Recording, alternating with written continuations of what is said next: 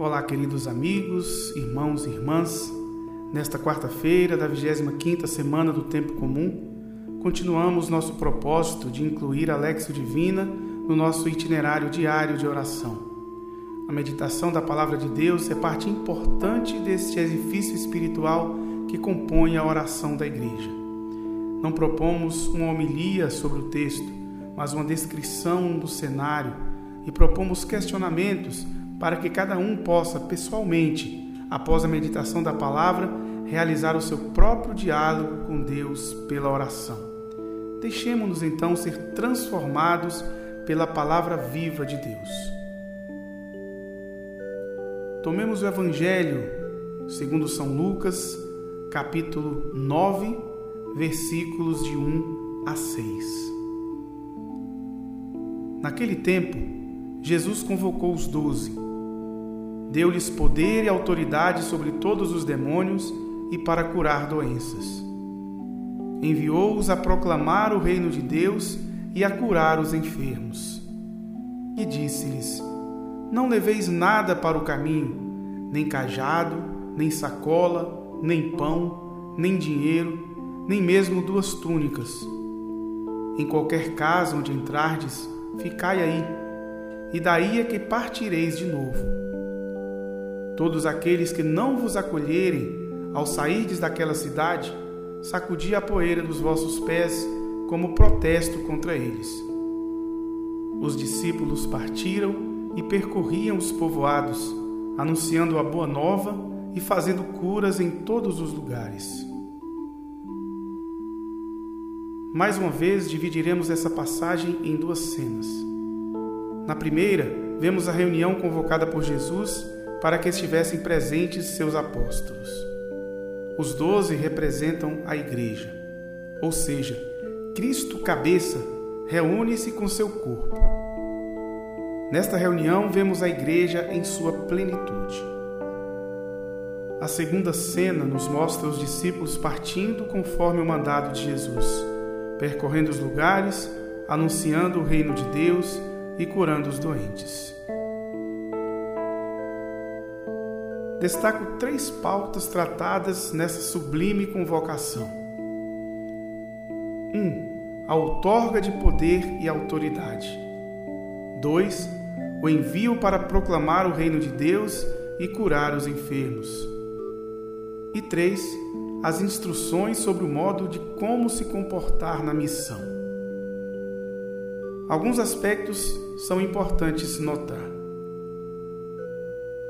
Cristo concede à Igreja poder e autoridade específicos sobre os demônios e sobre as doenças. Não um poder político, temporal ou mundano, mas um poder espiritual e voltado especialmente para o bem do próximo. Ao outorgar poder e autoridade à sua Igreja, Jesus não cita rivalidade ao Império Romano ou qualquer outro inimigo do povo de Israel daquele tempo, nem as religiões pagãs que os cercavam mas cita nominalmente os demônios, não como um mal abstrato, mas pessoas, os principais inimigos do reino de Deus. Inferimos também que o poder sobre as doenças não se refere ao exercício da medicina, mas a uma autoridade espiritual. O magistério, desde o Concílio de Trento até o Novo Catecismo, reconhece nesta passagem, presente nos três evangelhos sinóticos, a graça sacramental da unção dos enfermos. Jesus envia a igreja para proclamar o reino de Deus e curar os enfermos. A palavra proclamar, conforme o dicionário, significa anunciar pública e oficialmente e em voz alta. Por isso destacamos que Cristo não manda seus discípulos anunciarem uma ideia, uma utopia, mas proclamar oficialmente um reino que já estava presente desde então. Além de proclamar o reino de Deus, os apóstolos deveriam curar os enfermos. Santo Agostinho, no Sermão sobre os Pastores, nos ensina sobre o cuidado que deve ter os pastores para com os enfermos. Vejamos o que o santo nos ensina. Ao enfermo, diz o Senhor, não fortificastes, Diz aos maus pastores, aos pastores falsos, que buscam seu interesse e não o de Jesus Cristo, aos que se alegram com as dádivas do leite e da lã, mas descuram totalmente as ovelhas e não cuidam das doentes. Parece-me haver diferença entre enfermo e doente, pois costuma-se chamar de enfermos os doentes. Enfermo quer dizer não firme, e doente o que se sente mal. É de se temer sobrevenha uma tentação ao enfermo que o debilite. O doente, ao contrário, já adoeceu por alguma ambição e por esta ambição se vê impedido de entrar no caminho de Deus, de submeter-se ao jugo de Cristo. Observar esses homens que desejam viver bem, já decididos a viver bem. São, no entanto, menos capazes de suportar os males do que fazer o bem. Pertence à firmeza do cristão não apenas fazer o bem, mas também tolerar os males. Aqueles, pois, que parecem ardentes nas boas obras, mas não querem ou não podem suportar as provações iminentes, estes são enfermos. Por outro lado, Aqueles que amam o mundo e por qualquer desejo mau se afastam até das obras boas, jazem gravemente doentes, visto que pela doença, sem forças, nada de bom podem realizar. O paralítico era um destes, na alma. Os que o carregavam, não podendo levá-lo até junto do Senhor, descobriram o teto e fizeram-no descer. É isto que terias de fazer descobrir o teto e colocar junto do Senhor a alma paralítica, com todos os membros frouxos e vazia de obras boas, curvada sob o peso dos pecados e doente com o mal de sua cobiça. Portanto, se todos os seus membros estão frouxos e há paralisia interior para levá-la ao médico, talvez o médico esteja escondido no teu interior. Seria este um sentido oculto nas Escrituras. Se queres descobrir-lhe o que está oculto, descobre o teto e faze descer diante dele o paralítico. A quem assim não procede e desdenha fazê-lo, ouvistes o que lhe dizem. Aos doentes não fortaleceste, ao fraturado não pensastes. Já explicamos esta passagem.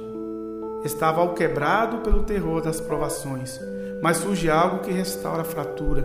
Estas palavras de consolo Fiel é Deus que não permitirá ser tentados além do que podeis suportar.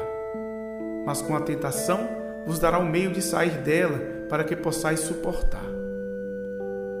Vemos que Santo Agostinho fala de uma enfermidade ainda mais importante que a física, que é a paralisia, a enfermidade da alma, para a qual a igreja foi especialmente enviada para curar. Antes de despedir os apóstolos, o Senhor dá a eles instruções claras sobre o modo de realizar a missão. Algumas características chamam a atenção: a pobreza, o desprendimento, a confiança na providência de Deus, a dependência do acolhimento das pessoas. O texto do Evangelho relata que os discípulos partiram como determinado por Jesus, percorrendo os povoados, anunciando a boa nova do reino que estava sendo inaugurado e fazendo curas. O resultado da missão, a vitória sobre o demônio e sobre as enfermidades físicas e espirituais, são um sinal que o reino de Deus está de fato presente, confirmando também o poder e autoridade de Cristo perante sua igreja. Diante da palavra, podemos perguntar: em que medida temos vivido nossa fé na Igreja como sacramento universal de salvação?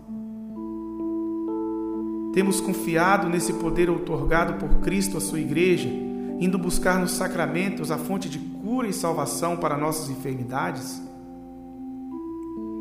Sentimos-nos também chamados a proclamar em todos os lugares a boa nova do Reino de Deus? Além das palavras, Quais atos da nossa vida proclamam a chegada do reino de Deus no tempo presente? Por onde vamos, temos oferecido a cura para as enfermidades do próximo, especialmente através do amor e do perdão? Levamos no caminho da nossa missão algum item pelo qual somos apegados e que nos pesam no cumprimento da nossa missão? Buscamos a acolhida espontânea das pessoas quando lhe falamos do reino de Deus? Por outro lado, sabemos acolher aqueles que nos anunciam a palavra?